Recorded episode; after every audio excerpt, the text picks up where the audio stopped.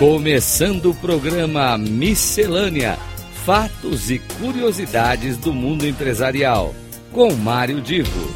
Rádio Cloud Coaching.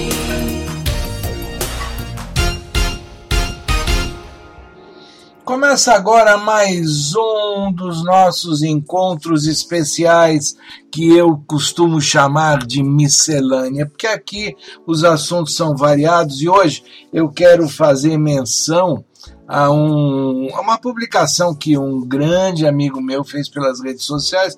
Eu achei interessantíssima a abordagem, resolvi trazer para vocês nesta semana.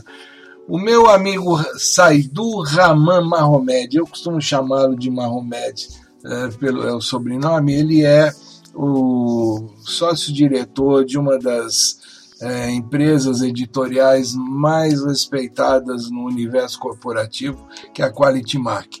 E o Mahomed publicou uma informação muito interessante, eu vou é, resumir aqui, o texto é relativamente longo ele começa com a pergunta: qual país ganhou a Copa do Mundo de 2022? E aí ele comenta assim: se a resposta foi a Argentina, dentro do contexto esportivo, é verdade. Mas se nós olharmos dentro de uma perspectiva mais ampla, é, há um outro país que ganhou a Copa do Mundo e que nem participou com o seu time.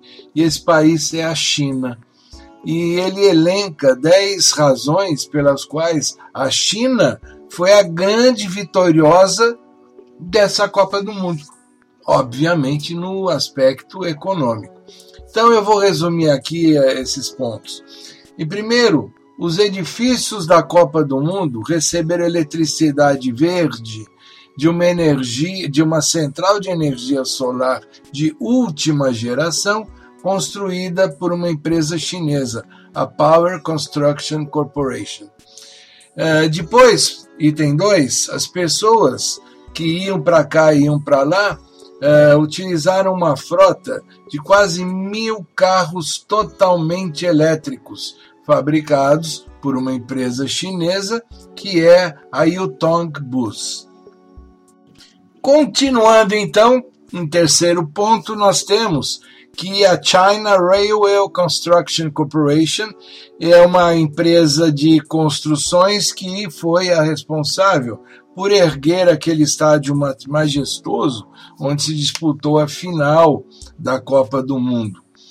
Em quarto lugar, uh, calcula-se que aproximadamente 70% de tudo que foi vendido relacionado à Copa do Mundo, bola de futebol, bandeira, camiseta, apito, corneta, aquelas lembrancinhas da, do, do Catar, aquelas coisas associadas com a Copa do Mundo, que todo mundo acaba comprando como lembrança para levar, também vieram de empresas chinesas. Quinto lugar, nós temos que foi construído um grande reservatório de água potável para os atletas e torcedores, especificamente para a Copa do Mundo, por uma empresa chinesa, Yuan. Uh, a gente tem que, que lembrar também que a construção de estádios exigiu uma grande quantidade de equipamentos pesados. Imagina que são necessárias máquinas especiais de terraplanagem, guindastes, etc. E aproximadamente 100 desses equipamentos foram fornecidos pela empresa chinesa Sunny Heavy Industry, uma das maiores construtoras do mundo. E continuando, em sétimo, o mais inovador de todos os estádios é um que foi chamado de 974. É um estádio que foi feito com 974 containers e dentro da premissa de que ao final da Copa ele seria desmontado e remontado em outro local. Esse projeto é de uma empresa chinesa chamada China International Marine Container. Em oitavo, uh, todas, todas, sem exceção, luzes de LED que foram aplicadas na, nos, nos vários ambientes da Copa foram oferecidas por uma empresa chinesa. A maioria das pessoas que estava lá percebeu que haviam, existiam condicionadores de ar para que o ambiente ficasse agradável, inclusive em alguns locais até abertos. Pois bem, é, 2.500 aparelhos de ar-condicionado especiais para grandes ambientes foram oferecidos pela Midea da China.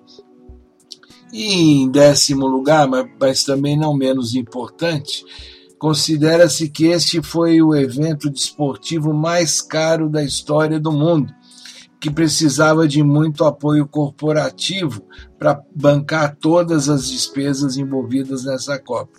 Pois bem, 19 empresas chinesas, das maiores empresas chinesas, participaram do patrocínio do evento através de publicidade. Como vocês podem ver, esse, esse universo corporativo chinês acabou estando envolvido em várias frentes da realização da Copa do Mundo e, em termos econômicos, foram os grandes vitoriosos.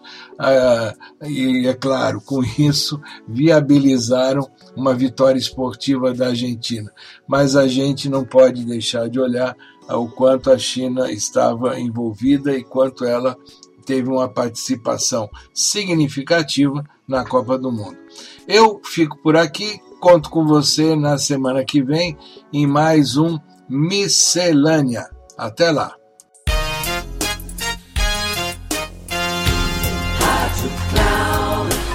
Chegamos ao final do programa Miscelânea: Fatos e Curiosidades do Mundo Empresarial, com Mário Divo. Rádio Cloud Coaching.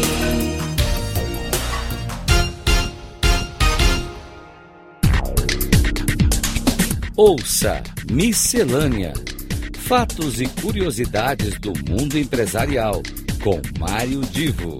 Sempre às terças-feiras, às nove e meia da manhã, com reprise na quarta-feira, às doze e trinta e na quinta, às quinze e trinta. Aqui na Rádio Cloud Coaching. Acesse o nosso site radio.cloudcoaching.com.br e baixe nosso aplicativo na Google Store.